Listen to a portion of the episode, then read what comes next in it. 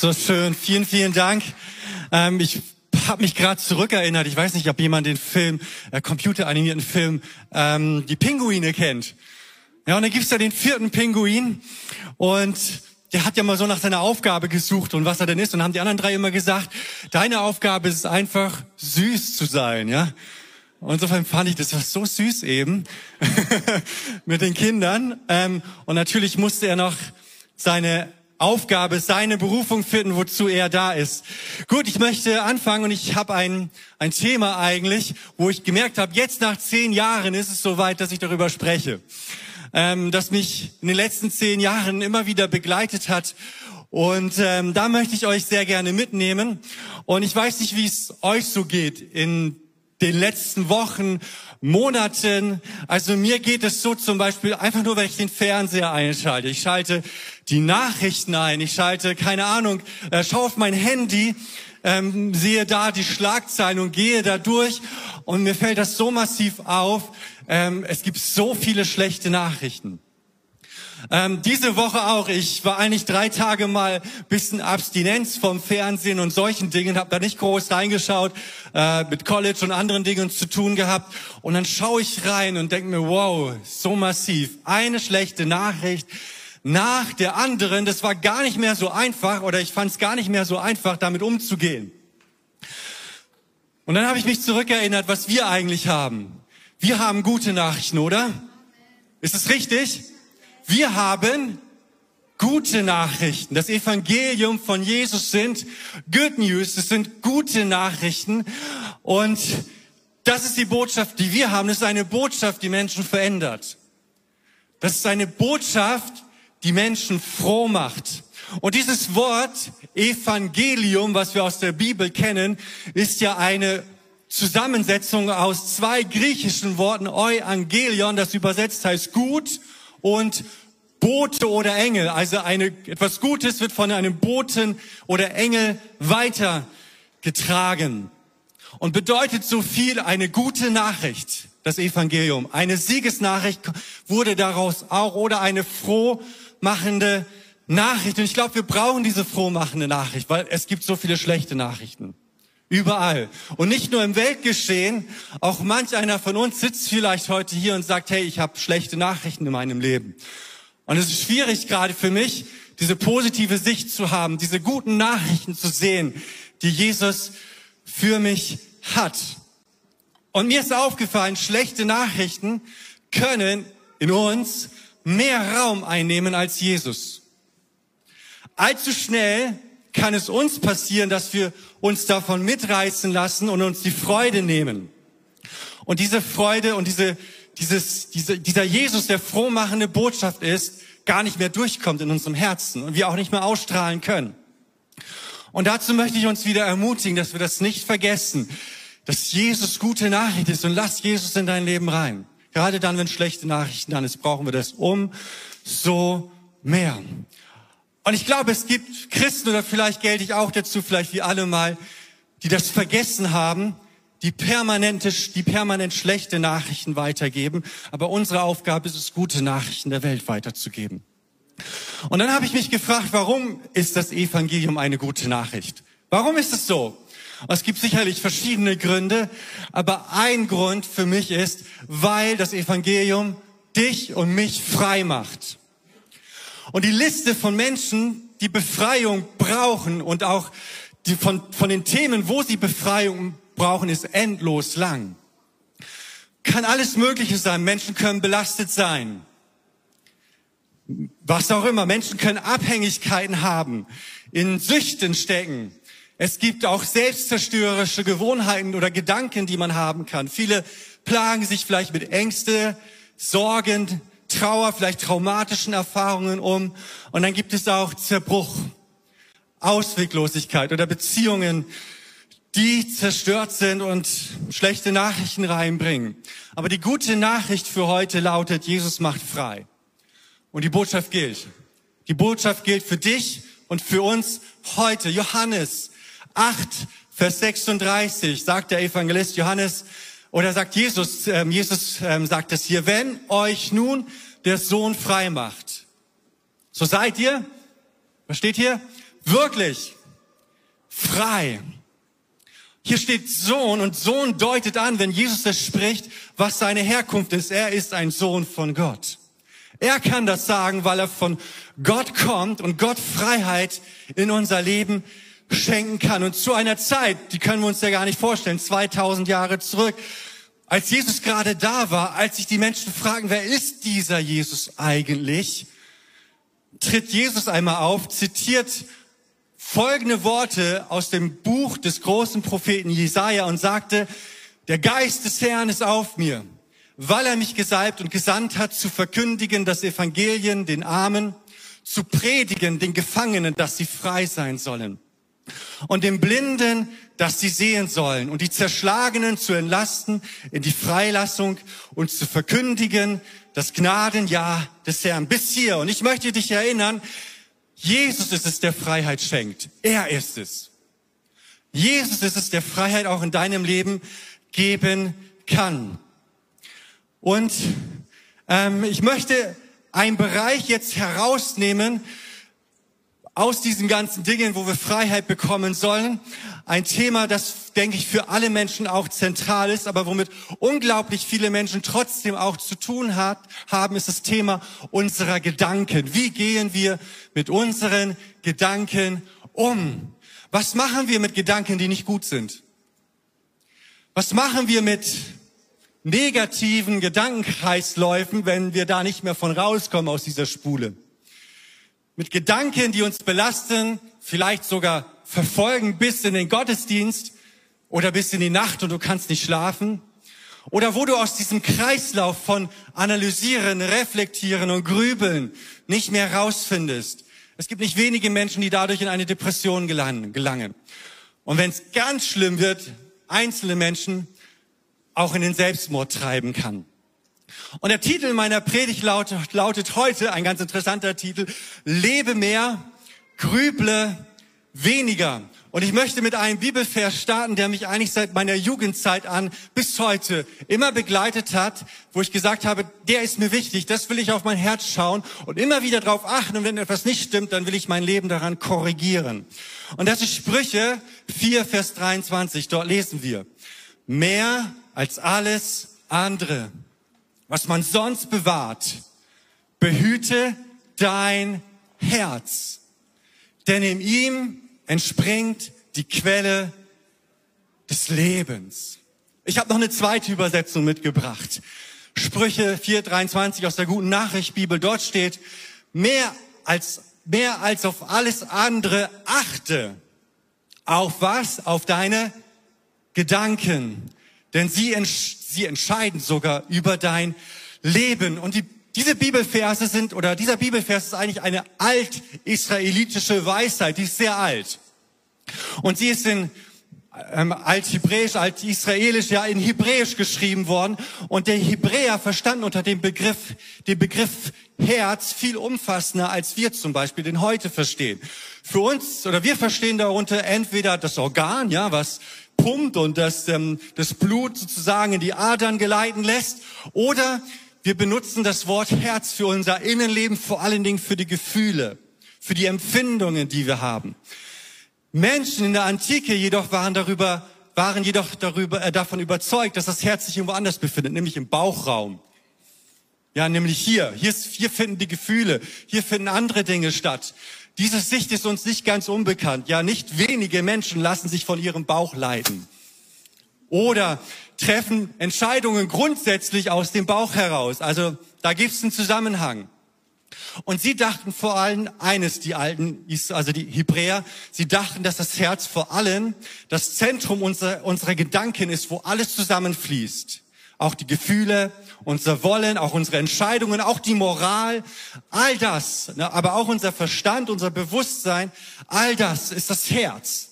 Also sie hatten nicht so diese Trennung von hier ist das Hirn, hier ist das Herz, sondern sie haben das als Einheit gesehen.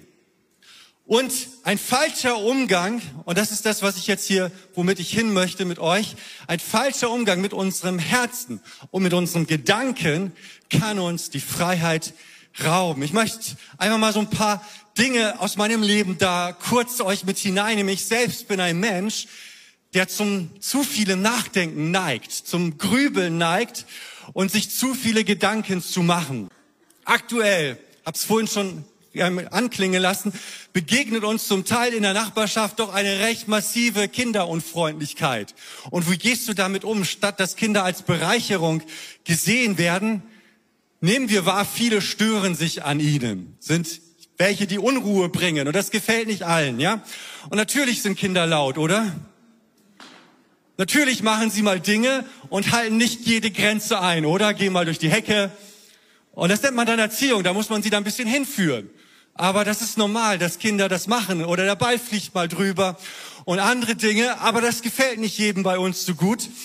Ähm, und wir haben doch schon ganz schön heftige Sätze mitbekommen, ähm, die dann wohl gesagt worden seien. Und wir merken, das Wohl der Hecke steht über das Kinderwohl. Ja, ist so. Das ist das, was wir feststellen müssen. Ich liebe den Satz eines Pastors, den ich schätze. Der sagte mal Folgendes. Das Leben findet am Rand des Chaos statt. Oder ist das so?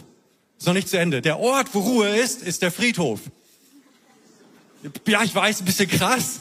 Aber das Leben, da ist halt was da. Da ist nicht immer alles so, wie du es vorstellst. Und ehrlich gesagt, ich tue mich, tue mich daran selber manchmal schwer, weil ich bin sehr organisiert und andere Dinge und immer wieder zu sagen, ha, das ist eben so. Das ist mit Kindern. Ähm, daran musst du dich gewöhnen. Aber dieses Thema in der Nachbarschaft, das kann einen zum Grübeln bringen. Das kann einen verfolgen bis in die Nacht. Oder wenn ich wichtige oder auch weniger wichtige Entscheidungen zu treffen habe, dann denke ich manchmal ein bisschen zu lange nach. Ich weiß nicht, ob du das auch kennst. Zum Beispiel auch das Thema Versorgung, Finanzen. Soll ich in, jetzt in unserem Fall, soll ich in Photovoltaik investieren? Wir haben es gemacht. Soll ich den Diesel-Pkw verkaufen? Was macht für die Zukunft Sinn? Und du denkst und du denkst und du denkst und du denkst und du denkst und du denkst, ja? Beim theologischen Nachdenken passiert mir das auch. Jetzt nicht mehr so häufig, ähm, dass ich mich immer wieder übermäßig in Details verloren habe. Zu lange nach Formulierungen suche und dann viel Zeit für wenig Produktives am Ende rauskommt. Oder wo das auch passiert ist und ich mittlerweile durch bin, ist, wenn du schmerzhafte Erfahrungen gemacht hast und du dich davon nicht so einfach lösen kannst ähm, ähm, und dann hier dich das in die Nacht verfolgt und andere Dinge, das ist zum Glück seit mehreren Jahren beantwortet, aber auch solche Dinge kenne ich. Und die Folge von diesem Grübeln oder von diesem zu viel Denken in meinem Leben war dann, ich war gestresst. Ich war unruhig innerlich manchmal gelähmt. Ich hatte auch gar nicht so, ähm, konnte nicht mehr das abrufen, wozu ich eigentlich kognitiv fähig bin. Oder in meinem Familienleben. Ich weiß nicht, ob du das kennst. Du bist körperlich anwesend, aber innerlich ganz irgendwo anders. Und so saß ich da einige Male oder oft am Essenstisch und ich war gar nicht da. Oder du bist gereizt, lange Zeit frisst es in dir hinein, auf einmal kommt alles hoch. Und ich weiß noch, das führte damals auch zu ähm, Schlafstörungen, stressbedingten Kopfschmerzen. Und ich bin so froh, dass Jesus mir da durchgeholfen hat, haben und vielen anderen Dinge. Zuletzt noch, dass ich irgendwie so eine Dauererschöpftheit fühlte, müde war. Und auch jetzt merke ich, wow, es ist wieder Leben da. Ich atme wieder auf. Aber es war auch kein kurzer Weg von mir. Und die Freude kommt wieder. Und die, die, die, die Entspanntheit kommt wieder in meinem Leben. Ich habe wieder Geduld und andere Dinge. Und das sind einfach so Dinge, die negative Gedanken, das zu viel denken, grübeln, sich Sorgen machen, egal worum deine Gedanken sich kreisen, in einem Menschen auslösen kann. Es raubt Energie. Es raubt gute Laune. Es raubt Lebensfreude. Es raubt Selbstwert und Lebensqualität, führt zu einem eingeschränkten Konzentrations- und Erinnerungsvermögen und, und, und, und. All das kann ich davon berichten, dass ich das, das eine mehr oder weniger auch bei mir in meinem Leben vorkam. Und jetzt möchte ich mit euch einfach so ein paar Schritte durchgehen, die uns helfen können, dass wir uns von diesen Dingen lösen können, dass wir unsere Gedanken auf das Richtige richten, um hier einen Weg zu uns finden. Und der erste Punkt lautet, richte deine Gedanken auf die Dinge, die es verdienen. Die es wirklich verdienen, dass man drüber nachdenkt auf die Dinge. Stimmt es oder stimmt es nicht? Viele Dinge, über die wir nachdenken, haben es nicht verdient, dass wir so viel Zeit dafür nehmen, oder? Ist das richtig? Hat jemand einen Amen dafür? ja? Psalm 77, ich weiß nicht, in welcher Situation sich der Schreiber dieses Psalmgebets, dieses Psalmliedes befunden hat, aber er sagt es so von sich aus, wie es, wie, wie es ihm darin ging. Denke ich an Gott, so muss ich stöhnen. Komme ich ins Grübeln, so packt mich Verzweiflung. Die ganze Nacht verbringe ich mit Grübeln, immer wieder bewegen dieselben Fragen, dieser selbe Gedankenkreislauf. Mein Herz. Und das Herz dieses Schreibers ist schwer, das merkst du, wenn du diesen Psalm liest, seine Gedanken kreisen. Er kann nicht schlafen, er weiß nicht, wie er rauskommt. Aber dann erlebt er die Wende. Ich weiß nicht, in welchem Zeitraum er dieses Gebet geschrieben hat. Ich denke, da ist ein bisschen Zeit dazwischen gewesen. Aber ab Vers 12 kommt die Wende. Da schafft er es, sich von diesem Gedankenkarussell zu lösen und seine Gedanken auf das Gute zu richten und sagt, darum gedenke ich an die Taten des Herrn. Ja, ich gedenke an frühere, an früheren Wunder und sinne über alle deine Werke und denke deinen Taten nach. Da schafft er es, seine Gedanken von dem zu lösen, was sie, zu lösen, was ihn runterzieht, auf das zu richten, was ihn aufbaut. Und genauso sagt es übrigens der große, vor 2000 Jahren, der große Apostel Paulus. Und er sagt es dir und mir in folgenden Worten. Philippa 4, Vers 8. Dort steht, im Übrigen, meine Brüder und Schwestern, richtet eure Gedanken auf das, was schon bei euren Mitmenschen als rechtschaffen, ehrbar und gerecht gilt, was rein, liebenswertend und ansprechend ist, auf alles, was Tugend heißt und Lob verdient. Auf das richte deine Gedanken. Auf das, was gut ist. Auf das schaue, auch bei anderen Menschen, aber auch generell im Leben. Und der Punkt ist, und mir ist es auch aufgefallen, in diesem ganzen Ding, wo ich mal drin steckte, wir können in der Regel nichts dafür, welche Gedanken uns unbedingt durch den Kopf schießen. Darüber haben wir nicht die Kontrolle. Aber wir können entscheiden, welchen Gedanken wir in unserem Leben Aufmerksamkeit schenken und welche wir verfolgen und welche nicht. Das heißt, wir, das ist mein nächster Punkt, können die Kontrolle über unsere Gedanken übernehmen. Wusstest du, dass einem Menschen täglich bis zu 70.000 Gedanken durch den Kopf schießen? Bis zu. Das ist eine Menge, oder? Und die Frage ist, was ist aus den meisten dieser Gedanken eigentlich geworden? Möchte mal einen Test mit euch wagen. Wer weiß noch, was aus den Gedanken geworden ist, die du letzten Dienstag gehabt hast? Wie viele von den 70 oder 30 bis 70.000 kannst du noch aufzählen? Zehn? Mehr oder weniger? Ich weiß nicht. Interessant, oder? Die meisten Gedanken sind wieder verschwunden. Und es scheint so, dass die meisten Gedanken, Gedanken vielleicht für den Tag nicht unwichtig waren, aber es auch nicht wert war, waren, darüber weiter hinaus nachzudenken. Oder die meisten Gedanken waren es nicht wert. Und das ist der Punkt. Wir können es kontrollieren, welche Gedanken wir unsere Aufmerksamkeit schenken oder nicht. Wir können unsere Gedanken, wenn sie kommen, so mache ich das, ich schaue sie mir an mittlerweile, ich beobachte, was ist das für ein Gedanke, möchte ich mich damit beschäftigen oder nicht? Und sag, hey, nee, der ist überhaupt nicht gut, es tut mir jetzt auch nicht gut, ich brauche den jetzt auch nicht. Ich lasse ihn vorbeiziehen und verzichte darauf, mich mit dem zu beschäftigen. Das liegt in unserer Macht, welchen Gedanken wir Beachtung schenken. Matthäus 6, Vers 34. Und da finde ich das auch so stark, weil hier eingegrenzt wird, auf wie viel wir uns mit unseren Gedanken und Sorgen eigentlich richten sollen. Da heißt es, quält euch also nicht mit den Gedanken am Morgen. Und hier ging es um Versorgung. Werde ich versorgt sein in der Zukunft? Wird es reichen? Und dann sagt er, der morgige Tag wird für sich selber sorgen. Es genügt, dass jeder Tag seine eigene Last hat. Es reicht, wenn du um heute lebst und schaust, was es für heute wichtig ist. Der Mensch ist nicht in der Lage, zu viel mit sich rumzutragen. Wir sind begrenzt, dafür sind wir auch nicht geschaffen. Wir müssen immer wieder entscheiden, worauf lassen wir uns ein. Wir treffen die Wahl. Wir sind der Herr unseres Kopfes und wir sind es, die ausschließlich die Gedanken auswählen, mit denen wir uns auseinandersetzen wollen. Was mich zu meinem dritten Gedanken führt, der mega wichtig ist. Lass los die schweren Gedanken. Lass sie los. Versteh mich nicht falsch. Sich Sorgen machen ist richtig, ist nicht falsch. Auch darüber nachzudenken ist in Ordnung. Es ist total wichtig, sogar Dinge zu reflektieren, darüber nachzudenken, zu analysieren. Wir müssen das machen, wenn es zeitnah geschieht und wenn es nicht zu lange dauert. Es wird dann zum Problem, wenn man sich gedanklich festbeißt und nicht mehr davon wegkommt. Ich möchte es mit einem Glas Wasser veranschaulichen, das ich in der Hand halte. Überleg mal kurz für dich, wie schwer ist dieses Glas Wasser? Weiß nicht, ob da jemand eine Schätzung hat. Darf man mal gern für sich am Platz überlegen. Wie schwer könnte dieses Glas Wasser sein? Hier wird laut gedacht, sehr gut, macht weiter. gut, ich möchte weitergehen. Ich sage nun aber, das absolute Gewicht dieses Glases spielt keine Rolle. Es kommt darauf an, wie lange ich es in der Hand festhalte, oder? Wenn ich es eine Minute lang festhalte, ist es gar kein Problem. Halte ich es eine Stunde lang fest, fängt mein Arm an zu schmerzen. Halte ich es den ganzen Tag lang fest,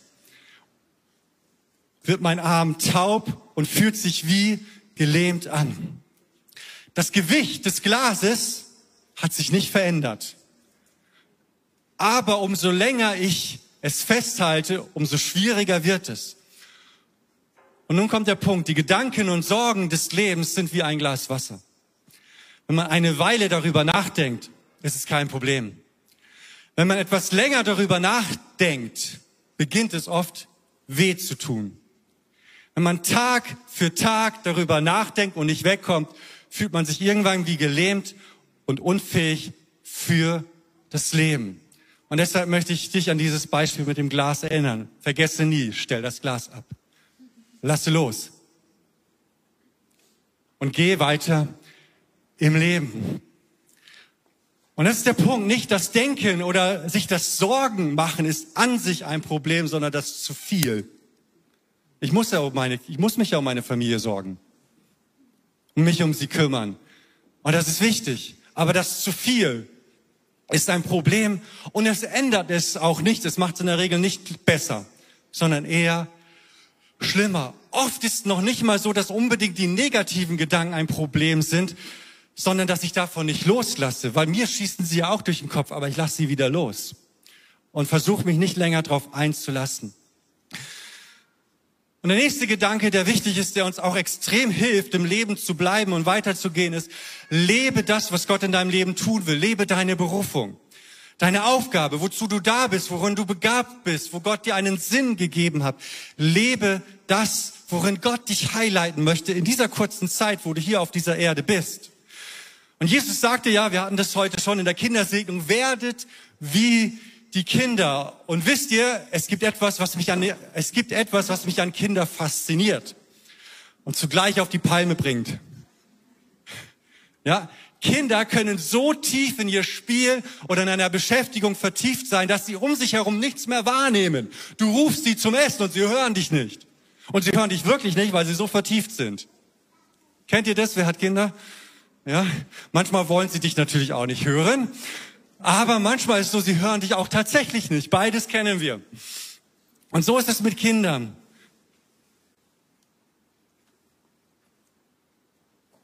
Genau, als du ähm, und als Eltern kannst du da echt deine Krise kriegen. Also da kommst du auch mit deiner Geduld manchmal wirklich am Ende. Und ich war und ich merke gerade, dass ich das so richtig, also jetzt das Positive wie ein Kind, das am College erleben darf. Ich liebe das, was ich tue. Das ist großartig, was ich tun darf. Ich habe mich wie ein spielendes Kind darin verloren. Ähm, ich mache das so gerne. Und habe gemerkt, ja, genau darum geht es. Was ist das, was Gott mir als Berufung gegeben hat? Was, hat, was ist das, was Gott dir gibt, wo du dich drin verlieren sollst, wo Gott eine Aufgabe für dich hat? Tue das. Do it. Lebe deine Berufung. Do the work. Komm in die Pötte. Steh endlich auf. Ich weiß nicht, was ich noch sagen soll, aber ergreife das, wo du merkst, ja, darin bin ich gut. Da spüre ich, dass Gott das möchte, dass ich das tue. Und finde deine Berufung. Und du wirst nicht mehr so an andere Dinge denken, die dich vielleicht belasten. Und da Stück für Stück auch frei drin werden. Und dann möchte ich zu meinem nächsten Gedanken kommen, bisschen so das Gegenteil von dem, der lautet, was mir auch extrem geholfen hat, tu es so wenig wie möglich. Das muss ich natürlich jetzt gut erklären.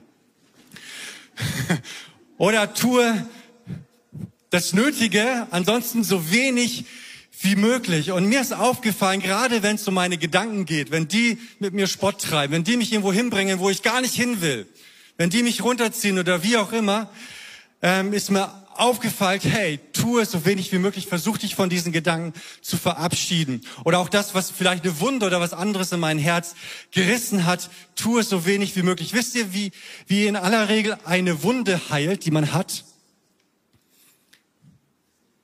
Natürlich erste Hilfe, aber dann tue so wenig. Sie heilt von alleine in der Regel, oder? Ich war, wir waren in Kroatien und ähm, ich als über 40-Jähriger ähm, habe natürlich gedacht, ich müsste mich auf meine, ähm, wie nennt sich das, ähm, Inliner stellen. Bin Inliner gefahren und bin nicht weit gekommen und habe einen richtig heftigen, dollen, vernünftigen Sturz hingelegt. Voll auf die Seite. Ähm, Knochenbruch, das haben wir erst eine Woche später festgestellt, weil in dem Krankenhaus gab es keine Radiologie. Bin dann noch nach Hause damit gefahren, aber ich hatte auch so eine richtig heftige Wunde hier an dieser Stelle. Und ähm, dann war es so, ähm, diese Wunde, die ich habe immer noch, es ist, ich könnte es aufnehmen, lassen wir das mal. Das ist immer noch nicht ganz verheilt. Das ist jetzt sieben Wochen her. Ich kann seit einer Woche wieder ohne Gehhilfe laufen. Und diese Wunde ist immer noch nicht ganz verheilt. Warum? Ich habe mich immer wieder drauf abgestützt, bin immer wieder irgendwo dran gestoßen. Ähm, habe auch mal so ein paar Übungen gemacht mit ähm, ähm, keine Ahnung und so weiter, wo ich auch auf die Ellbogen drauf war und immer wieder ist wieder aufgegangen habe wieder geblutet und der Heilungsprozess dauert immer noch an, dauert immer noch länger und länger und länger. Und so ist es auch bei uns, wenn wir Heilung brauchen für uns, für unsere Gedanken, für unser Herz, für unser Leben und dieser Heilungsprozess noch immer andauert, ähm, am besten heilt etwas, wenn wir die Wunde in Ruhe lassen. Die erste Hilfe ist klar, wenn etwas operiert werden muss, natürlich auch. Aber der Ellbogen heilt von alleine wenn wir die Wunde in Ruhe lassen. Und so wird auch unser Innerstes heilen, wenn wir vermeiden, den negativen Gedanken immer wieder Raum zu geben. Es wird heilen, Stück für Stück. Und das ist das, was ich erlebt habe.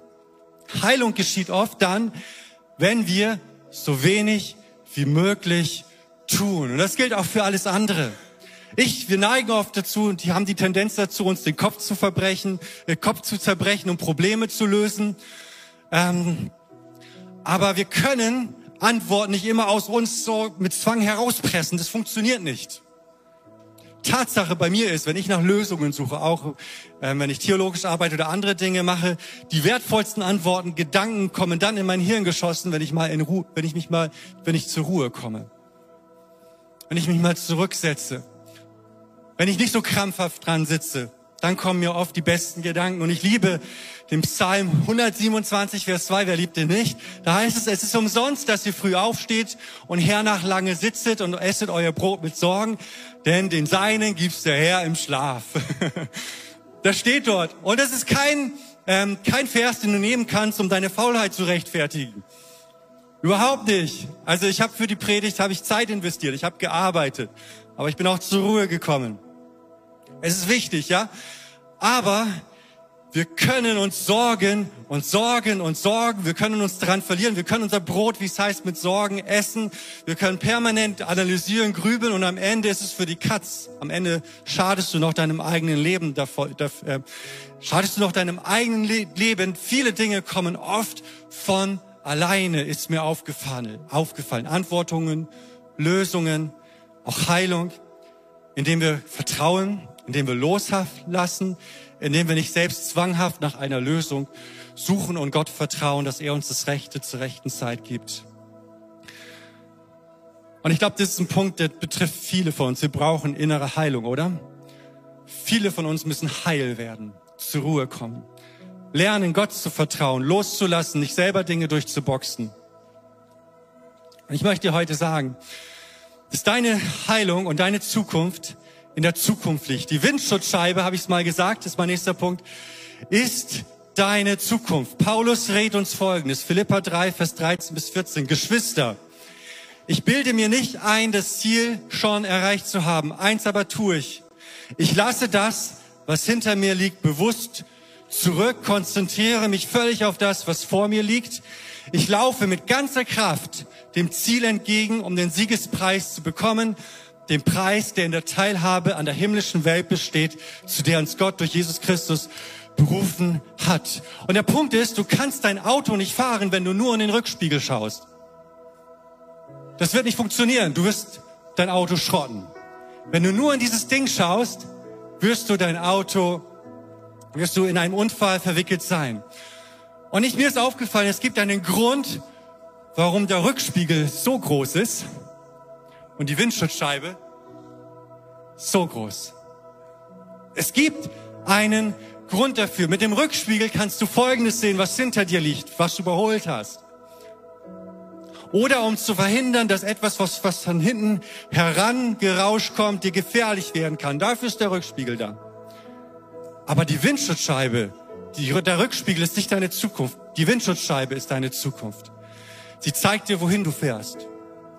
Sie zeigt dir, wo dein Ziel liegt. Sie zeigt dir auch, wo du Heilung findest.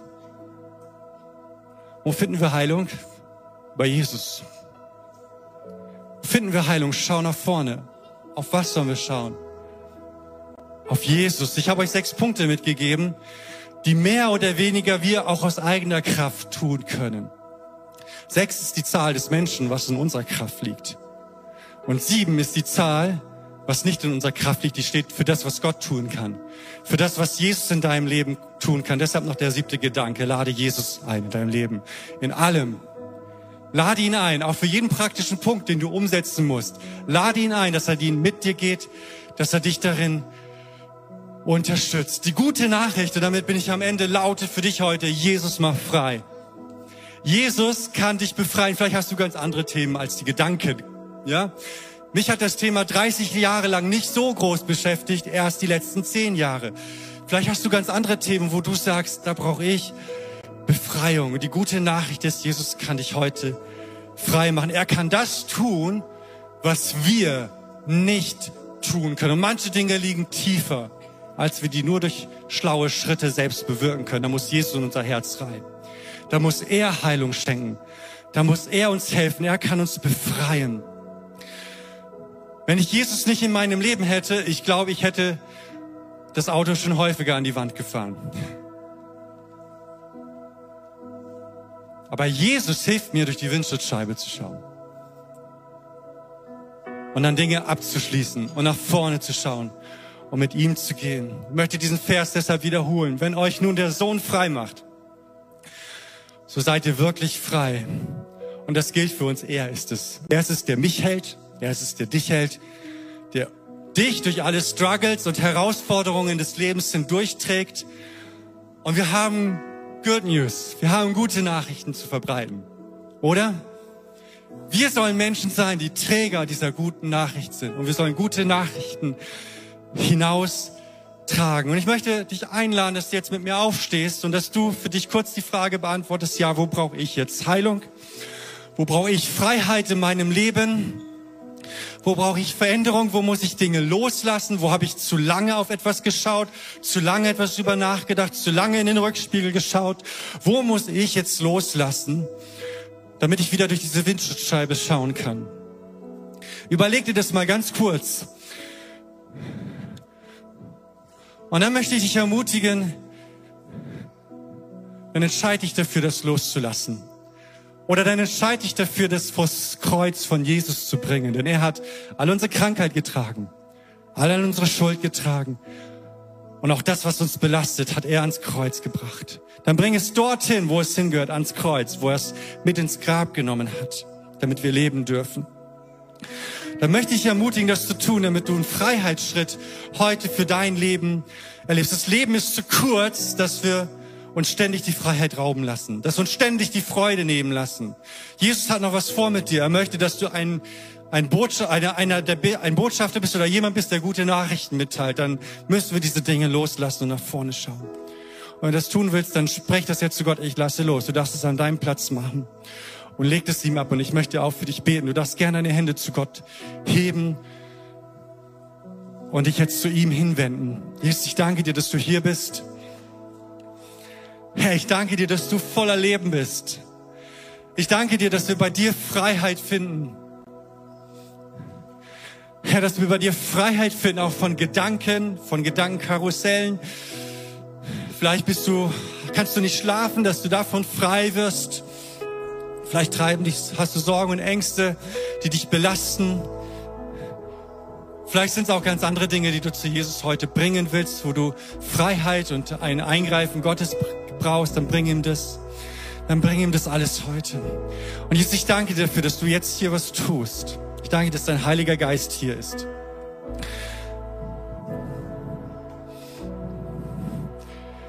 Halleluja, Jesus, Herr. Und während ich jetzt so stehe, sehe ich in meinem Inneren so ein Herz. Und dieses Herz, das hat in der Mitte so eine Teilung, es ist zweigeteilt. Ich habe keine direkte Auslegung dafür, aber ich vertraue darauf, dass du jetzt genau weißt, was es für dich bedeutet, wo eine Zweiteilung in deinem Herzen vorhanden ist. Und dann habe ich gesehen, dass in der Mitte etwas durchfließt, was dieses Herz gesund macht. So wie so eine Balsam, so eine Flüssigkeit so in der Mitte. Und das Herz fängt wieder an zusammenzuwachsen. Es fängt wieder an zu heilen. Es fängt wieder an, eine Einheit zu werden und richtig zu schlagen, wie es schlagen soll. Und ich weiß nicht, für wen dieses Wort ist. Nimm es mit für dich, wenn du merkst, das ist jetzt für mich. Ich brauche Heilung. Ich muss diese Zweiteilung in meinem Herzen überwinden. Und das muss Jesus tun. Und dann geh jetzt zu Jesus. Und wir haben hier vorne dann später auch ein Gebetsteam direkt nach dem Gottesdienst.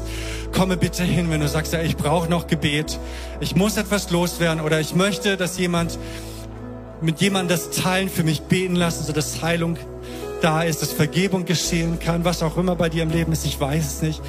Dann nutze diese Möglichkeit. Wenn du sagst, ich habe Jesus noch nicht in meinem Leben aufgenommen, ich möchte, dass dieser Jesus in mein Leben kommt, dann darfst du auch zum Gebetsteam kommen. Dann wollen wir dafür beten, dass Jesus heute in dein Herz kommt und dass du von heute an ein Kind Gottes bist. So danke ich dir, Jesus. Du bist gut. Bei dir gibt es Heilung. Das Evangelium von dir sind gute Nachrichten und dafür danken wir dir. In Jesu Namen. Amen.